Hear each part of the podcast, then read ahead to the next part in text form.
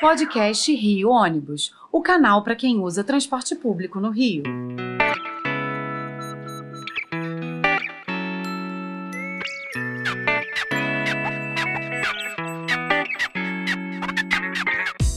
Saudações ouvintes, passageiros dos ônibus da cidade e população carioca.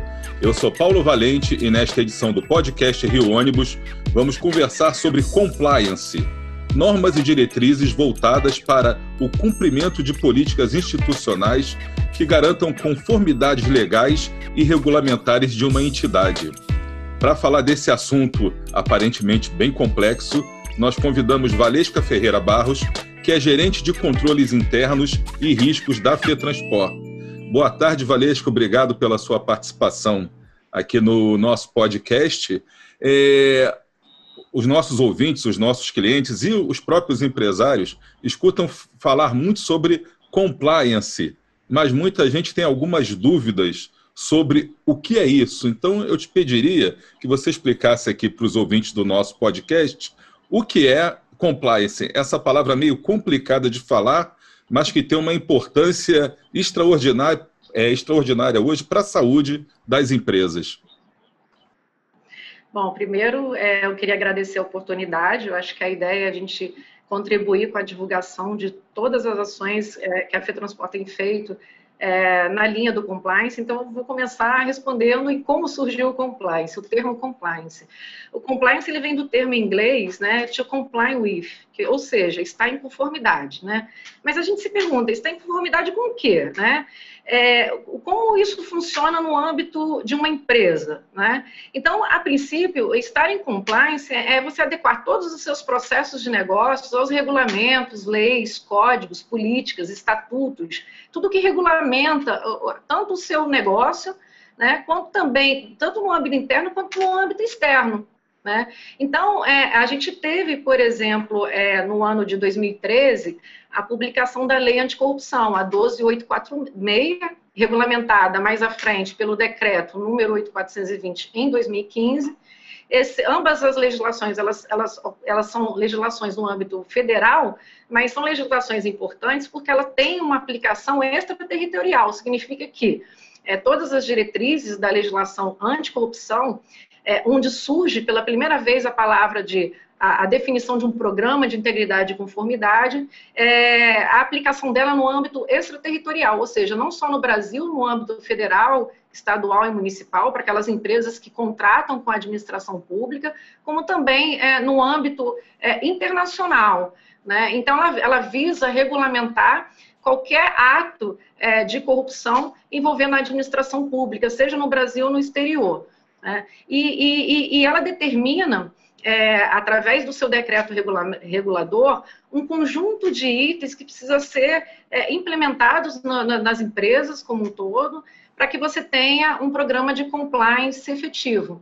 E aí, à medida que houve a publicação da lei anticorrupção, é, cada estado né, resolveu aderir a esse conjunto de regras, e no Rio de Janeiro a gente teve a, a lei estadual 7753 de 2017, né, e o decreto municipal 45385 de 2018.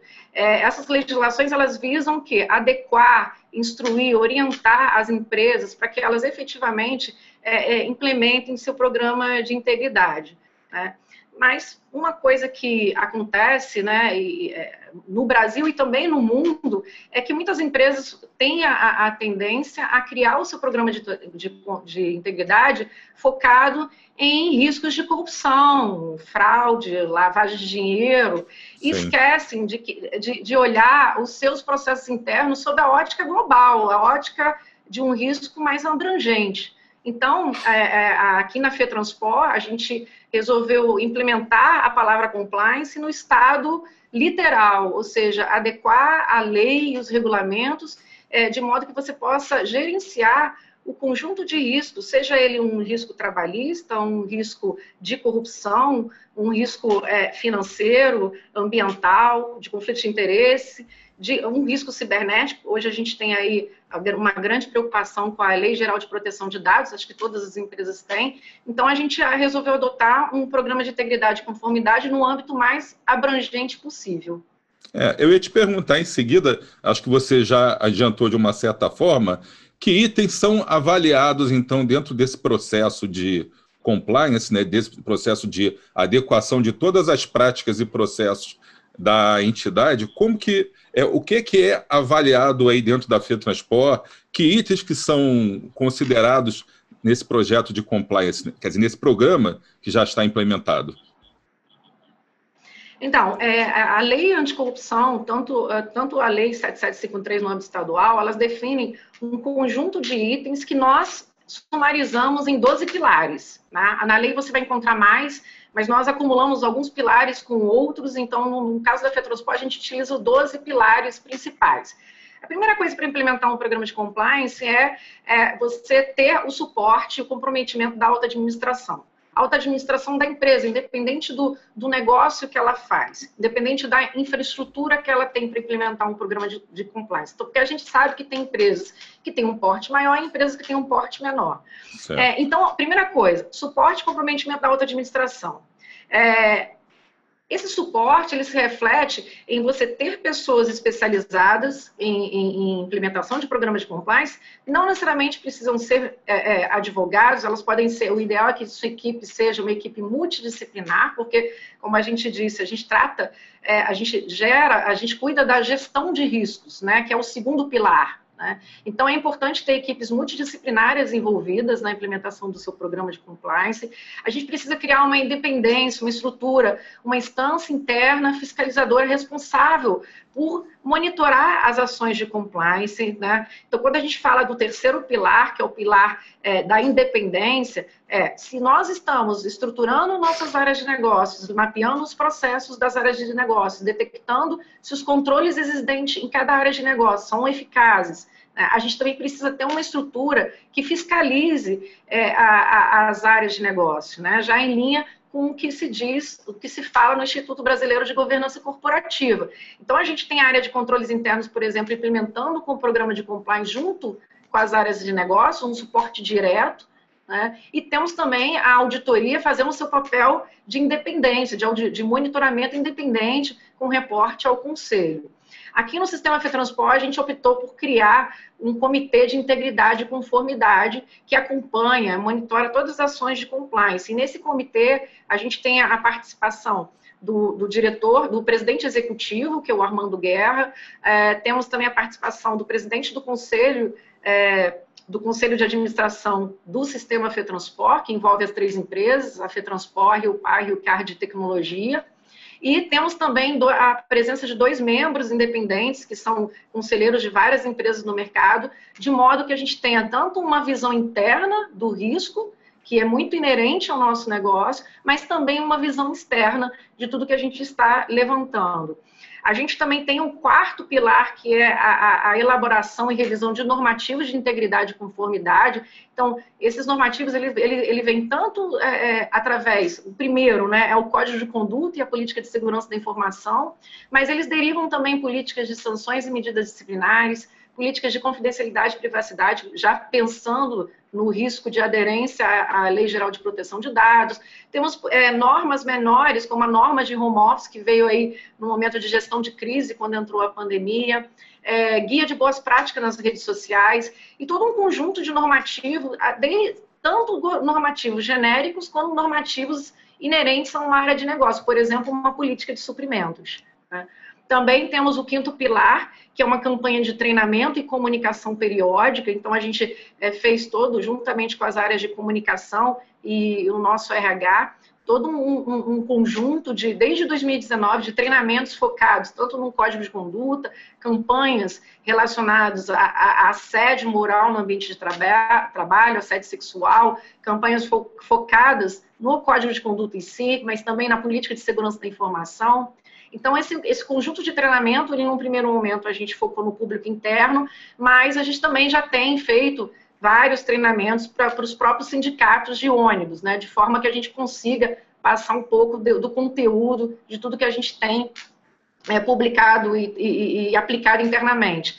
Também melhoramos os nossos canais de, de comunicação, ah, fazendo um link muito forte, é, não só do, do, do, das nossas ouvidorias, seja o, a, o Fale Ônibus, como também a, a, a, ouvidoria do Rio Card Mais, mas também um link também com o nosso canal de denúncia, que também é um dos pilares, o canal de denúncia, Diálogo e Denúncia Voz Ativa, né, que está preparado para receber denúncias anônimas, é, é gerido por uma empresa independente.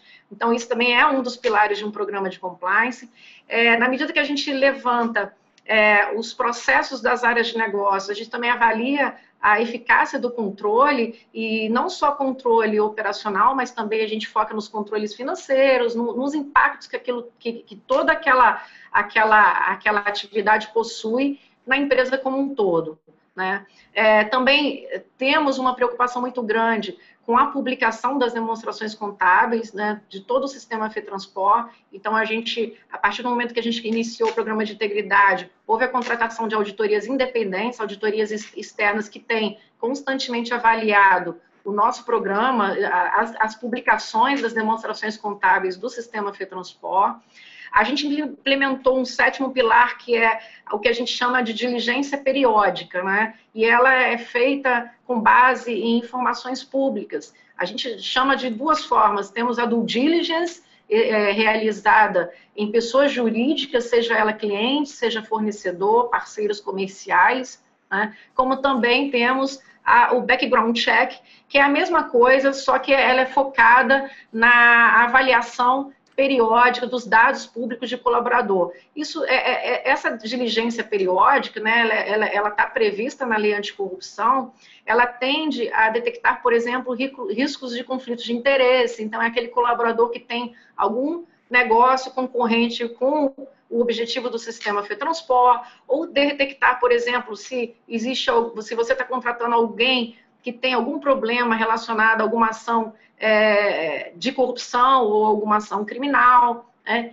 então, ela, ela, ela não, é, não é focada só no colaborador em si, mas também nas contratações de terceiros. Né? Então, você está contratando um fornecedor que tenha, por exemplo, uma, uma, um bom controle de segurança da informação, de forma que ele não vai te trazer uma exposição a, a, a de LGPD, né, ou um risco de invasão no seu servidor. Então, tem toda uma preocupação também com os terceiros que nós estamos contratando. É, o oitavo pilar é o canal de denúncia, que eu já falei, né? E ele é um canal aberto a todos, né? Não só o nosso público interno, como o público externo. E ele é gerenciado pela Alliant, que é uma empresa, é um dos, é um dos melhores é, é, fornecedores no mercado. Temos também é, a investigação interna, então, na medida que entra uma denúncia é, relacionada à empresa, a, FETransport, a Rio Pau, a Rio Card Tecnologia, a gente tem uma equipe focada é, num processo de investigação interna, consequentemente, apuração dos fatos. Todos esses fatos são levados ao conhecimento do nosso Comitê de Integridade e Conformidade para deliberar se há ou não necessidade de aplicação de alguma medida disciplinar, ou no caso de um fornecedor, até uma sanção contratual. Né? Todos os nossos contratos, né, eles estão sendo revisados pela área jurídica de forma que eles tenham é, um conjunto de regras, não só anticorrupção, quanto também um, um, um, conjunto de regras que proteja as informações corporativas, na questão da confidencialidade e privacidade. Né? E o, a, o, o décimo primeiro pilar é a auditoria interna, que tem a autonomia e a função de reportar diretamente ao Conselho de Administração, à, Assembleia Geral dos Representantes Sindicatos, então é um, uma área totalmente independente, né?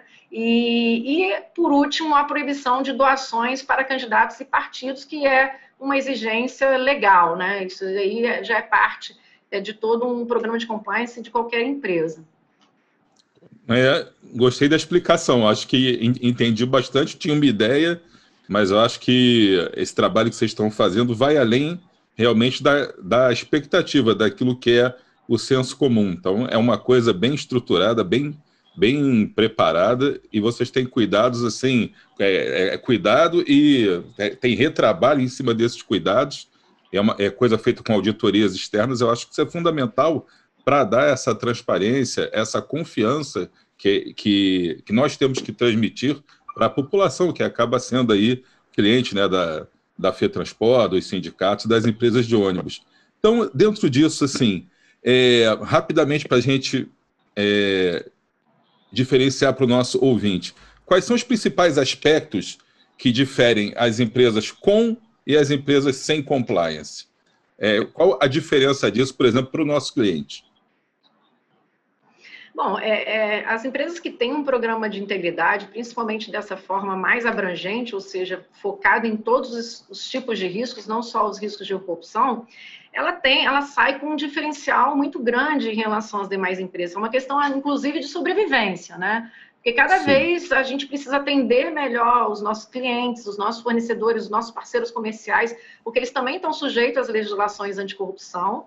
Então, eles também estão adequando os seus processos. Então, cada vez mais, é, nós, seja como clientes, como fornecedores, vamos, vamos ser demandados por eles a ter programas de integridade é, propriamente estabelecidos. Então, se eu contrato, por exemplo, um fornecedor que vai cuidar do meu servidor de arquivos, eu, por exemplo, vou ter a preocupação de ter, numa questão contratual, uma cláusula de auditoria, uma segurança que me proteja em relação ao vazamento de dados. Eu vou querer saber, por exemplo, se ele tem um programa de integridade focado em segurança da informação, para que não haja um vazamento de dados confidenciais, uma vez que ele vai ter acesso ao servidor assim como o meu cliente. O meu cliente quer saber se ele vai trazer para essa relação de trabalho um risco reputacional. Então, assim, cada vez as nossas partes interessadas, né, seja cliente, fornecedor, parceiro comercial, eles tendem a adotar essa postura de compliance. Né? O outro ponto que é importante é você ter condição, né, poder de negociar com o governo participar de licitações públicas. Lembrando que, por exemplo, a Lei 7753 de 2017, que é a Lei Anticorrupção no âmbito estadual, ela obriga as empresas que contratam com a administração pública estadual a terem o seu programa de compliance. Então, a partir do momento que você está implementando isso, você, você tem condição de renovar uma, uma licitação pública, né? ou qualquer questão relacionada ao governo. Um outro ponto que eu acho bem importante é, é ainda que haja um, um ilícito, né, uma conduta inadequada, porque a gente tem que pensar que o programa de compliance ele é um programa é, detectivo preventivo, mas a gente tem uma variável que a gente não consegue controlar, que é a, pessoa, né? O, a, a, o indivíduo ele, ele pode, mesmo com todo o programa implementado, com todos os controles implementados, ele pode falhar.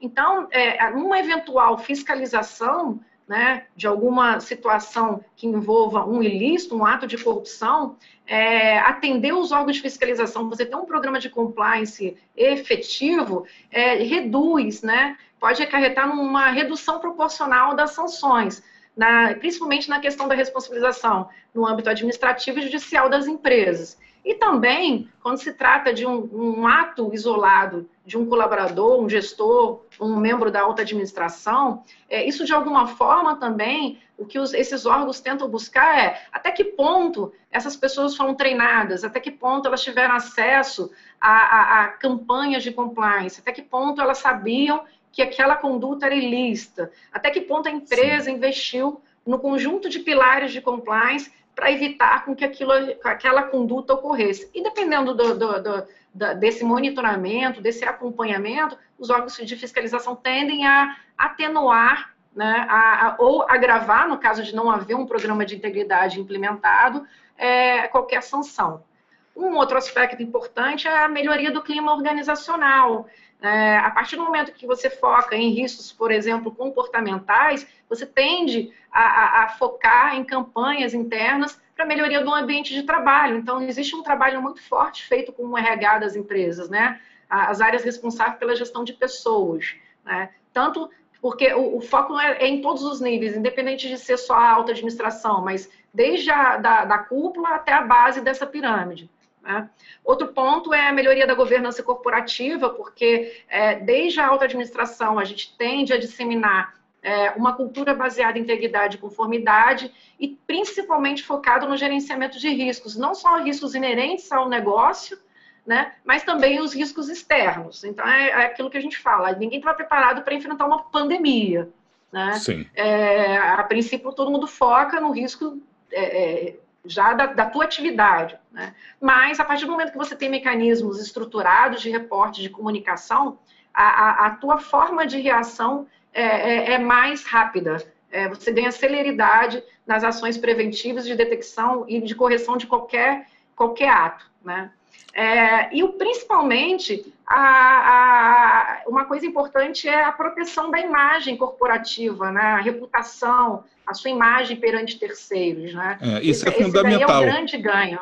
É, isso é fundamental. É, eu, não querendo polemizar, mas é, citando só, o que, o que a gente vê muitas vezes é que na, na, na busca de soluções para o problema da mobilidade, para o problema do transporte, existe sempre um componente político muito grande, que é a questão de passar para a população, muitas vezes, uma imagem da, da de que o setor teria uma caixa preta, de que o setor não teria transparência e tudo. Então, esse cuidado que o setor tem, que a FETransport tem, e, os sindicatos certamente né, é, nesse caminho, tem de implantar programas de compliance, de dar transparência aos seus dados, a tudo isso, isso é, serve justamente para mostrar à população, de modo geral, aos formadores de opinião, que não existe essa tal caixa preta, que não existe é, esse esconder de dados, essas práticas ilícitas. Então, é, é preciso se mostrar que o setor é diferente daquilo que tentam fazer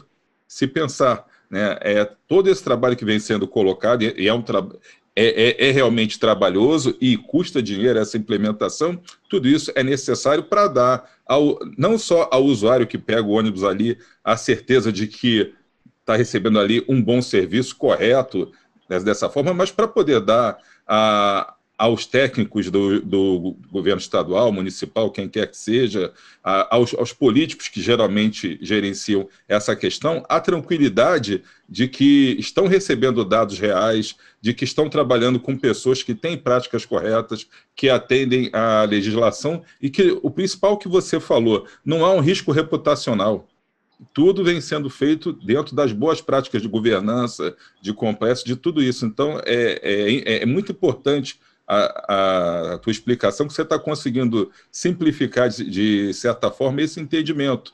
Não há uma caixa preta, há sim um trabalho muito grande de se mostrar que o setor é confiável, que ele a, a, já aderiu há um bom tempo às boas práticas de governança, que atende à legislação. Então, não há porque muitas vezes se é, questionar, se duvidar da correção do setor, o que muitas vezes fazem por ser um atalho, ser um caminho mais fácil para não se atender às reais demandas que, que o setor necessita, que o passageiro necessita, que é ter um, um bom transporte.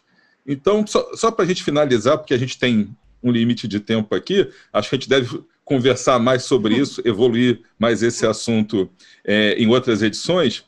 É, a gente falou mais sobre a FETransport. Então, eu te pergunto, como um todo, você que é especialista no assunto, o setor de transportes vem se adequando a esse formato? Eu vejo que a FETransport é uma das precursoras dessa tendência no nosso país. Você acredita que o compliance seja uma tendência natural a ser seguido por todas as instituições, não só ligadas ao, ao transporte, mas outras federações, outros sindicatos, as empresas de modo geral, esse é o futuro para que essas relações possam ser confiáveis, para que é, é, é, todos os atores envolvidos, seja a população, seja o empresário, seja o governo, sejam os órgãos reguladores, eles possam ter essa tranquilidade, essa certeza de que tudo está bem feito? Bom, é, é, a grande verdade é que nós começamos o programa de compliance em 2019 e cada dia é um desafio. Um programa de compliance ele é vivo, porque como ele se baseia em riscos e processos, então cada dia a gente adapta a toda a, a, a situação. E, então, é, basicamente, o que a gente vê é que a, a FETransport, com o viés da bilhetagem eletrônica, com a, a, questão dos cartões Rio Card com a relação com os permissionários e concessionários, em função dos validadores, a gente tenta não só focar nesses riscos de negócios, que são inerentes ao próprio processo da bilhetagem, mas como um todo, né? Então ela age também com um papel de representatividade para o setor. Então, a partir do momento que a gente faz campanhas de compliance, treinamentos, orientações e parte da federação para os sindicatos diretrizes relacionadas a, a, ao compliance, nós, de certa forma, contribuímos para a disseminação de todo, toda a cultura de integridade e conformidade. Né? E lembrando que, que essa, é, é, o compliance, né, eu prefiro até dizer mais o programa de integridade e conformidade, porque ele é muito mais abrangente do que simplesmente um programa de compliance. Ele, ele, é uma, é, ele veio para ficar, não só no Brasil, mas no, no âmbito mundial. Né? Já está claro que, por exemplo, a corrupção é uma das mazelas da sociedade, independente do tipo, né? Então, eu não estou falando só de uma improbidade administrativa, uma fraude, uma lavagem de dinheiro, uma infração à licitação pública. A grande verdade é que todas essas vantagens ilícitas, né, decorrentes de atos de corrupção, nutrem diretamente vários problemas enfrentados hoje pela sociedade. Por exemplo, até a própria deterioração do serviço de interesse público, a partir de, do momento que há algum tipo de desvio de verba, seja do transporte, de saúde, de educação, é, o fortalecimento de organizações criminosas, por exemplo, milícia, tráfico de drogas, né, prostituição, trabalho escravo, tudo isso é, é, é nutrido, grande parte, por frutos da corrupção. E, e, é importante deixar claro que não é também só uma responsabilidade das empresas, é uma responsabilidade também dos órgãos de fiscalização e controle. Eles também têm é, por, por, obrigação legal, implementar os seus próprios programas de integridade, em conjunto com as empresas no âmbito privado, e também a população, ela tem que zelar um pouco mais, ela ser menos complacente com as condutas ilícitas, e utilizar os canais de denúncia públicos para auxiliar os órgãos de polícia na fiscalização, combate, controle. Então, é um trabalho em conjunto. Eu sempre falo assim, o compliance, ele, ele, ele não é único, ele não é de uma pessoa só. O compliance tem, tem que estar tá, é, na veia de todos, né? Tem que ser uma, uma diretriz global.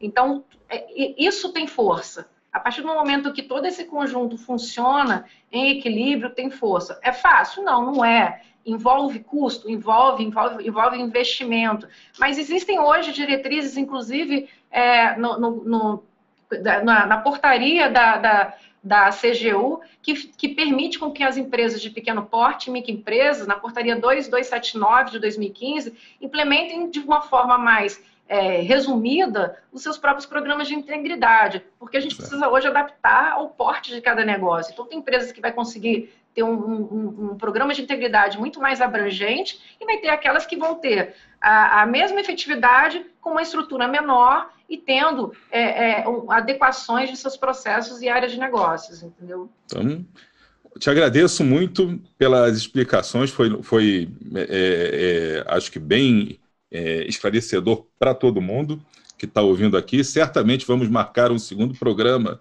um segundo episódio para a gente desenvolver mais, mas estamos chegando, infelizmente, ao fim do nosso tempo. Então, Valesca, quero te agradecer é, pela sua participação, agradecer a FETransport pelo trabalho que vem desenvolvendo e que tem servido de exemplo aqui para os sindicatos, para o Rio Ônibus, inclusive, e falar com nossos ouvintes que chegamos ao fim de mais uma edição do podcast Rio Ônibus, que ficará disponível para você ouvir novamente a qualquer momento e também para compartilhar com quem você quiser.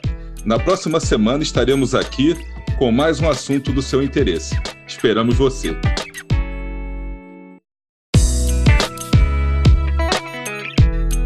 Apresentação e supervisão: Paulo Valente. Roteiro e produção: Peter Barcelos. Produção técnica: Rafael Lima.